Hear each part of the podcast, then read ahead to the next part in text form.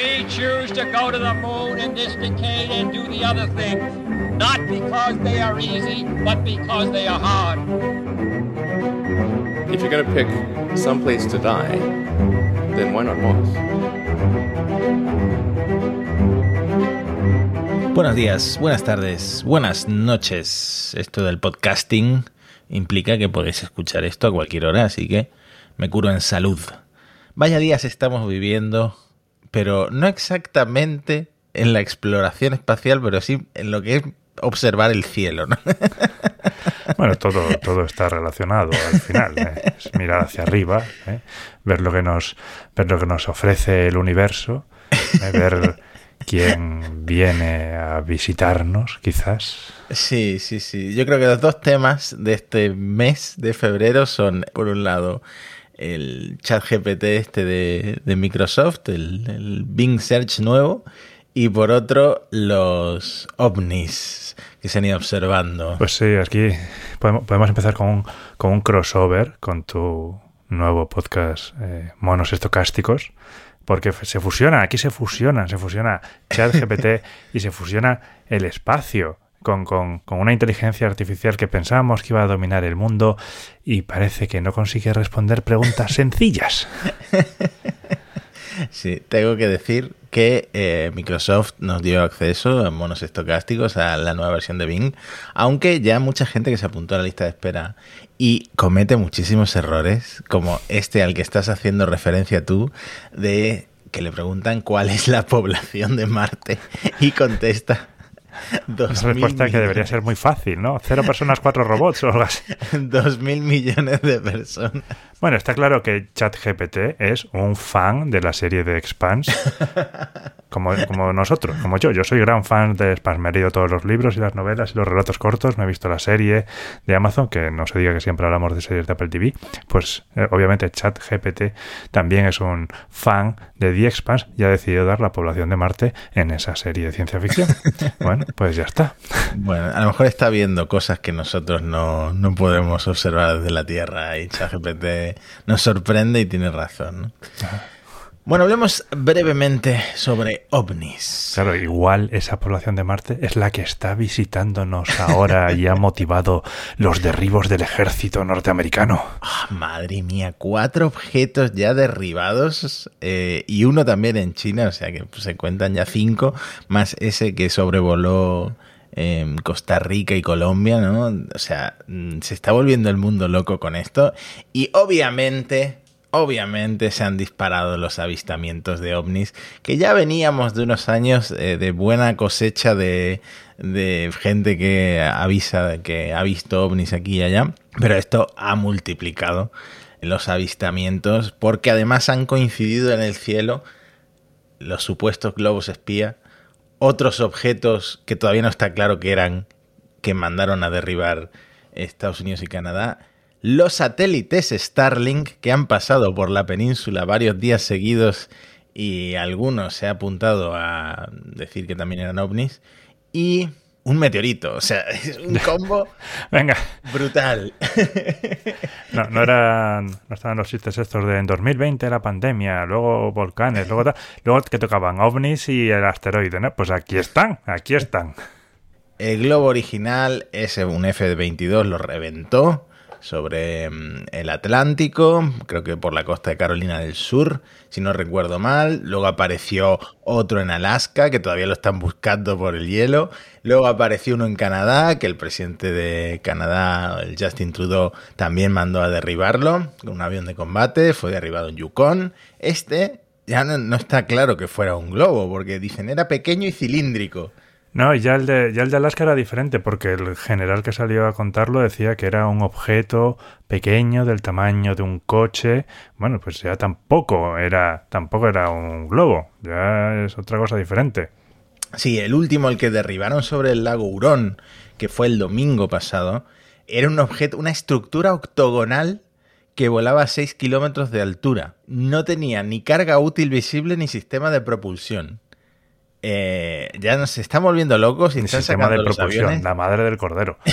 están sacando los, los aviones para derribar, yo creo que proyectos de, de secundaria, de gente que manda cosas con globos de helio o algo así, o, o youtubers a los que se les ha ido la mano con sus experimentos, ¿sabes? Que este tipo de youtubers que lanzan cosas GoPros al espacio, se les ha ido la mano y de repente despliegan al ejército en Estados Unidos y, y O en simplemente gente con ganas de trolear.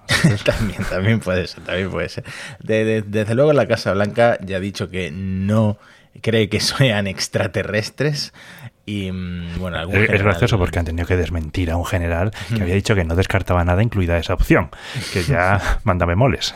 Sí, y Justin Trudeau, el presidente de Canadá, o el primer ministro, ¿no? mejor dicho, dice que ve un patrón, un patrón en todos estos objetos. Yo no lo tengo claro que se parezcan unos objetos a otros, la verdad. Lo cierto es que China, que eh, había desmentido que fuera un globo espía, que había dicho que era un globo meteorológico, que se había escapado un poco de su trayectoria, ahora es un globo que se me escapó, sí. Ahora acusa a Estados Unidos de haber enviado más de 10 globos de vigilancia similares a su territorio. O sea, Cosa que, por supuesto, piedra- los estadounidenses han desmentido eh, como sabíamos que iban a hacer, Sí, por otro lado. sí, sí. También es un poco lanzar la piedra, esconder la mano, en fin. no- esta tensión no me está gustando nada, no me está gustando nada esta tensión, esta guerra fría increchendo entre Estados Unidos y, y China, pero lo cierto es que en China también han derribado un objeto. ¿eh? Eso es, eso es. Mm, Sí. Eh, el mismo domingo, en- cerca de la costa de Rizao. Así que, bueno, pues supongo que aquí todo el mundo espía a todo el mundo con estos globos. O hay algún gracioso lanzando globos. Eh, por cierto, los de China supuestamente salen de una especie de plataforma en medio del desierto en Mongolia. Y hubo un tío en Twitter que se tiró como 12 horas buscando en Google Maps y lo encontró. O sea, esta, es la, la gente esta que se dedica Hay gente muy dedicada, macho, es impresionante. Sí, y con el- mucho tiempo libre. el DevOps y todo ese sector de Twitter me encanta, me encanta. Eh, bueno, vamos a dejar de hablar de globos. Vamos a hablar de otras cosas que han pasado en el cielo, porque ha habido también la reentrada, bueno, la reentrada, ¿qué digo? Eh, se ha desintegrado un meteoroide que, que también eh, pues, ha sumado a estos avistamientos de ovnis, ¿no? Sí, des- descartamos que estos ovnis que hayan visto hasta ahora sean de origen espacial, pero este meteorito sí que era de origen espacial. Eh, fue un meteorito que iluminó los cielos aquí en Europa Occidental, tuvo la reentrada en el Canal de la Mancha entre Francia e Inglaterra y había sido detectado siete, creo que eran siete horas antes por un húngaro que ya había detectado otro asteroide en el pasado. Eh, per- perdón a todos los húngaros porque el magiar no, no está entre mis eh, dotes. Entonces, Christian Sarnecki o algo así descubrió este asteroide. Sí, gracias, gracias Matías. que tenía aproximadamente un metro, es decir, ya se había visto que no iba a revestir peligro, pero menos mal porque claro, se detectó a, a siete horas de que reentrara. También es verdad, se descubrió tan pronto antes de la reentrada porque era pequeño. Si hubiera sido Sí. grande, si hubiera detectado, si hubiera detectado antes. Bueno, para ser pequeño vaya espectáculo, ¿no? He visto vídeos, he visto fotos de estas de larga exposición, bastante espectaculares. Claro, como se sabía que iba a reentrar más o menos eh, por el Canal de la Mancha, se vio en Francia, se vio en Reino Unido, se vio en Bélgica y empezó a publicar la gente unos vídeos bastante espectaculares, ¿no? Mm. Sí, era como la llegada de los Transformers en las pelis de... Pero, y en, en París, se vio en París, que tiene el cielo muy contaminado con la, con la luz, o sea que se veía bien, sí, sí. Otra cosa, como he mencionado antes, que hemos visto. Yo, la verdad es que desde Málaga no he tenido tanta suerte. En Madrid se ha podido ver, se ha podido ver en el norte de la península. Ha pasado el tren del el último eh, lanzamiento de Starlink, que ha pasado creo que tres días seguidos. Cada vez brilla menos, pero eh, mucha gente lo ha visto, mucha gente se ha preguntado en redes sociales qué era esto. Me sorprende que después de tantos lanzamientos de Starlink la gente todavía no sepa lo que es el tren este que eh, lleva copando titulares. Eh, ¿Cuántos artículos habrá en internet explicando lo que se vio anoche era el tren de satélites Starlink de la empresa de Elon Musk?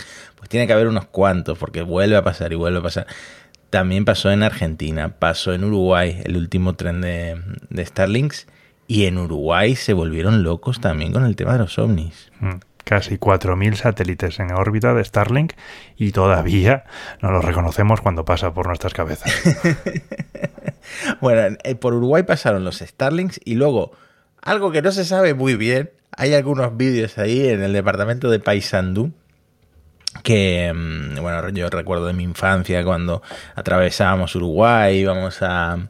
eh, mi abuela veraneaba en Roche, en, en La Paloma, cerca de Punta del Este, pues todos estos de, departamentos, Paysandú, todos estos me van sonando de mi infancia, pues en donde están las termas de Amirón, que estaban de fiestas, este fin de semana vieron unas luces extrañas, hay algún vídeo por ahí, y, igual que pasó en Estados Unidos en Canadá, desplegaron a la Fuerza Aérea Uruguaya.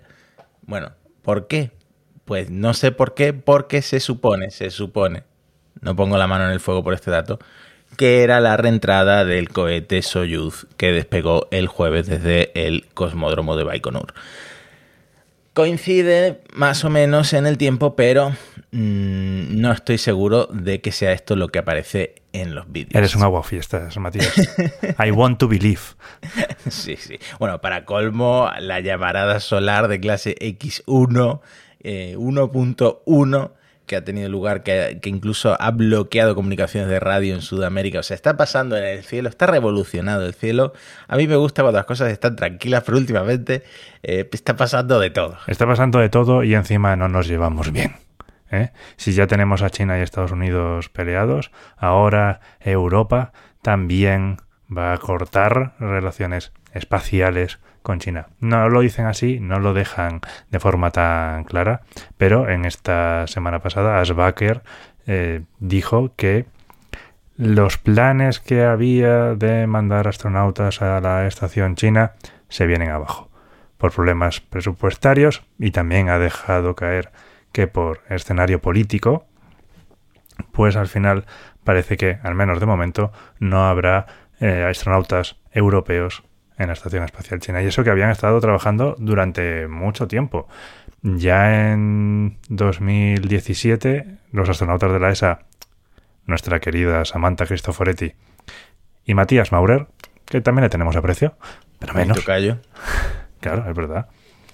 Participaron ahí en un entrenamiento de supervivencia en el mar con 16 homólogos chinos. Y habían estado aprendiendo chino. De hecho, de vez en cuando Samantha tuitea algo en, en chino. Y también un año antes, un astronauta chino, Ye Guangfu, estuvo en el curso de entrenamiento de la ESA en, en Cuevas. Parece que de momento no va a estar. Estaba en plan para en algún momento de esta década de los años 20, pero parece que ya no. Algunas fuentes, algunas noticias dicen que si podía ser por presiones de Estados Unidos, pero yo esto lo he visto en sitios que pueden escritos desde la esfera china. Así que no lo sé. Mm. Bueno, una pena, ¿no? Podíamos estar en las dos estaciones espaciales, eh, los europeos, pero, eh, parece que no, ¿no? Eh, Las Baker decía esto del escenario político, problemas presupuestarios, eh, los sanitarios, ¿no? Todo esto del COVID que ha pasado con China, era muy difícil colaborar con China con su política de COVID cero.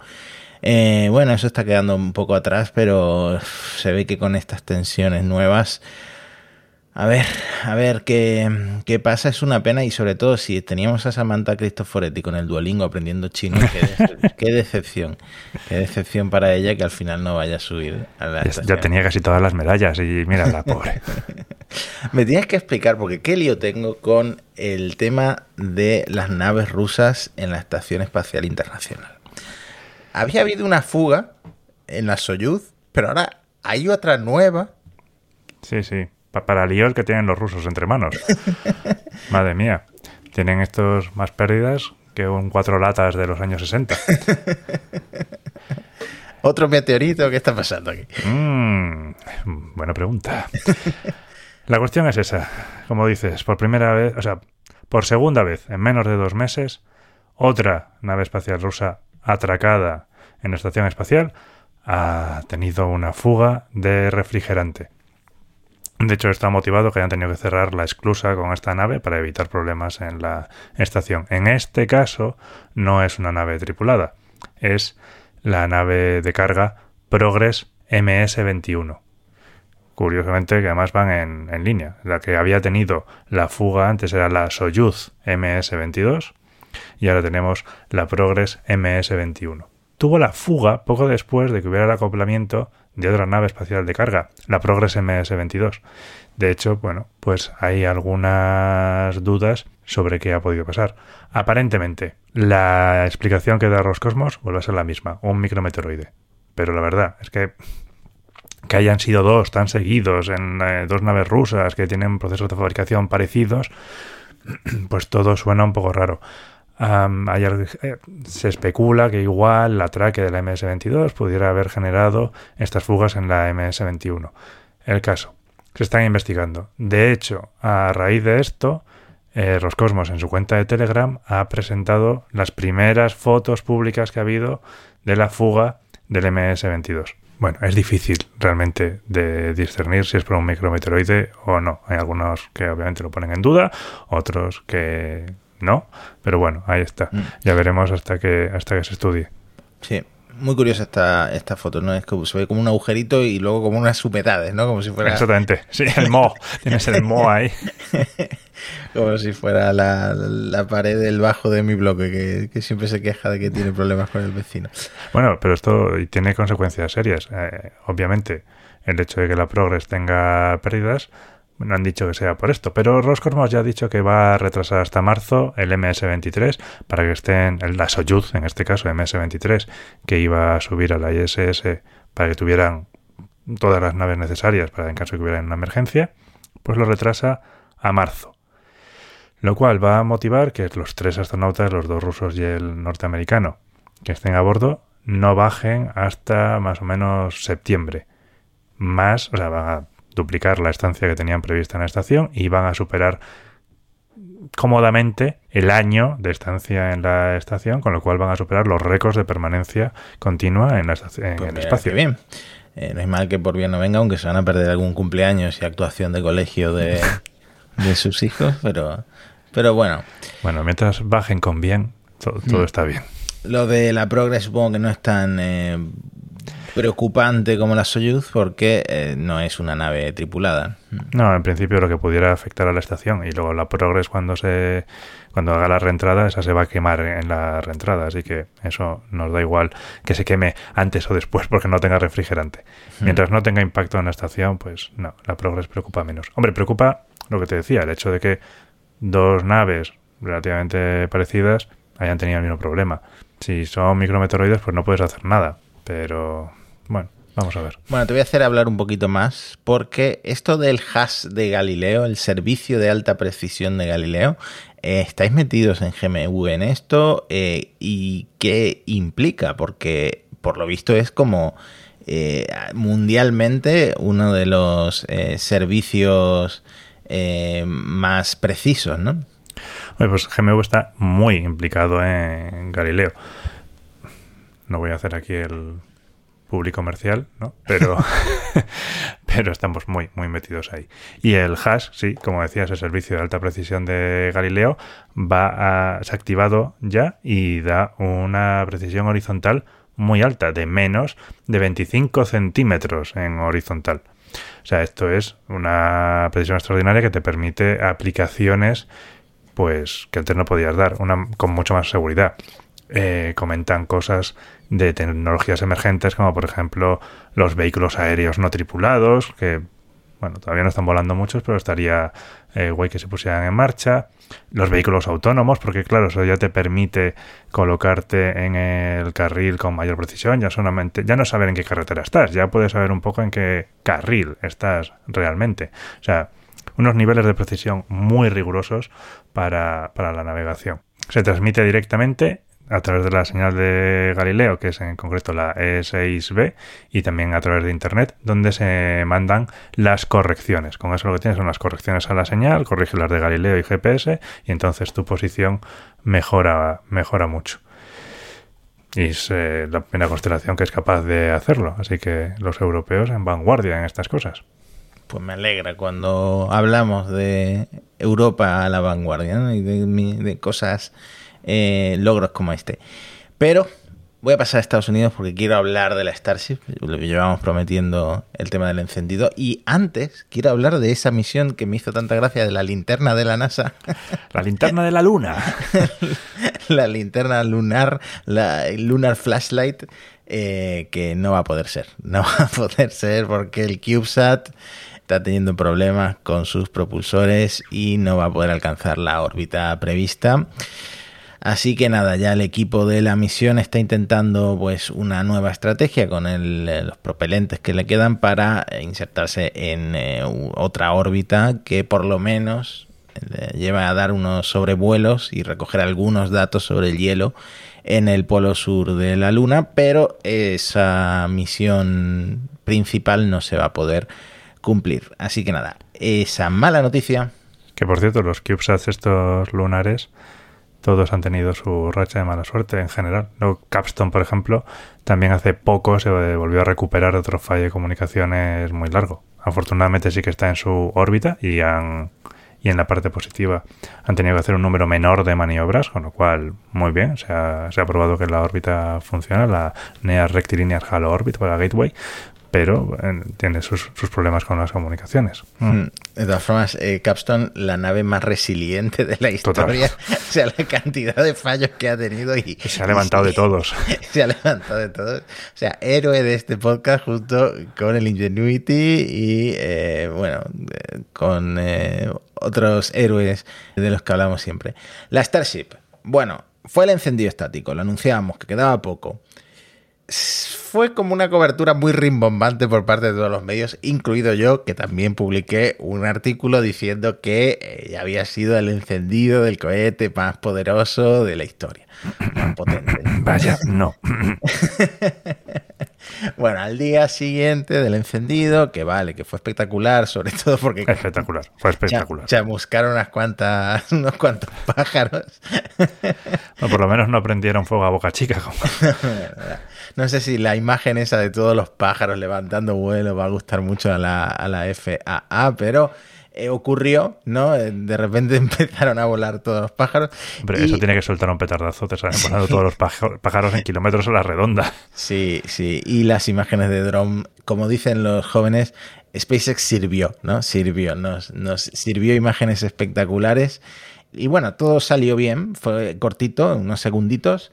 Eh, pero al día siguiente SpaceX aclaró, incluso ese mismo día Elon Musk dijo que habían encendido 31 motores de los 33 Raptor 2 del booster. 31 porque uno lo apagaron manualmente antes del encendido, algún problema habría, y otro se apagó automáticamente, o sea, no llegó a encenderse. Y al día siguiente fue cuando anunciaron que había sido con un 50% de la capacidad de empuje del propulsor.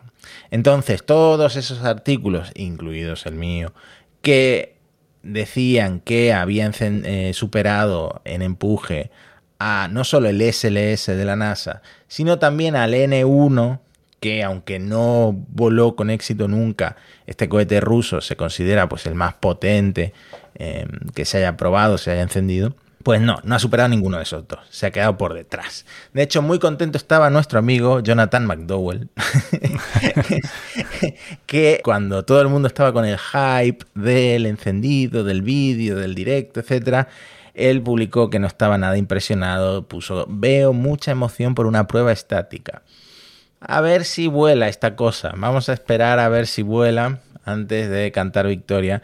Y al final, fíjate, tenía razón y dijo, al menos la prueba de encendido del SLS tuvo más empuje. 39 eh, meganewtons, ¿no? millones de newton, em, que eh, la prueba de la Starship que se quedó en 35. McDowell aquí haciendo del señor lobo de Pulp Fiction, ¿eh? bajando, bajando expectativas. Así que nada, tiene razón en que nos adelantamos muchos medios con eso del cohete más potente de la historia. Pero bueno, ya llegarán, ya llegarán tiempos mejores. Sobre la Stasi quería comentar una curiosidad y es que Wayne Shotwell anunció en una de estas llamadas que hace que han vendido las plataformas Deimos y Phobos. Deimos y Phobos no son las lunas de Marte, sino unas plataformas petrolíferas que había comprado SpaceX a principios de 2021 con una idea súper ambiciosa, hasta hicieron renders, cosas espectaculares, de convertirlas en una especie de espacio puerto mm, en el mar, en el océano, para la Starship, con la misma plataforma, la misma torre, todo lo que hay en Starbase, pero en el mar sobre una plataforma de estas enormes petrolíferas. ¿Qué pasa? Se dieron cuenta de que no servían, de que no iban a valer. De hecho, ya hemos visto cómo ha quedado la plataforma en Starbase después del encendido de, apenas unos segundos al 50% de la capacidad de empuje, que ha quedado un poco chamuscado, ha aguantado, pero ha quedado chamuscado. Pues imagínate estas plataformas, ¿no? Así que las han vendido. Es que SpaceX, la compañía de los cohetes reutilizables, iba a usar las plataformas solo una vez. Buena observación, pero no, no va a pasar. Sí que dicen que lo de lanzar desde el mar, lo de despegar desde el mar, lo siguen contemplando, pero que se van a centrar primero en que la Starship alcance la órbita. Que bueno, es lo que supuestamente veremos el mes que viene.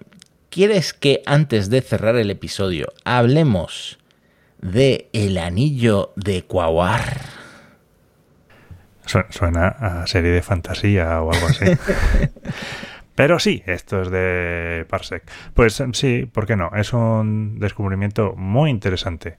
Sabemos que hay planetas que tienen anillos. Obviamente está Saturno, que es el más destacado de los que tenemos en el cielo. Pero los planetas gigantes todos tienen anillos. Urano y Neptuno un poquito, o sea, son más tenues que los de Saturno, pero ahí están. Y luego están los de Júpiter, que son los más tenues de todos.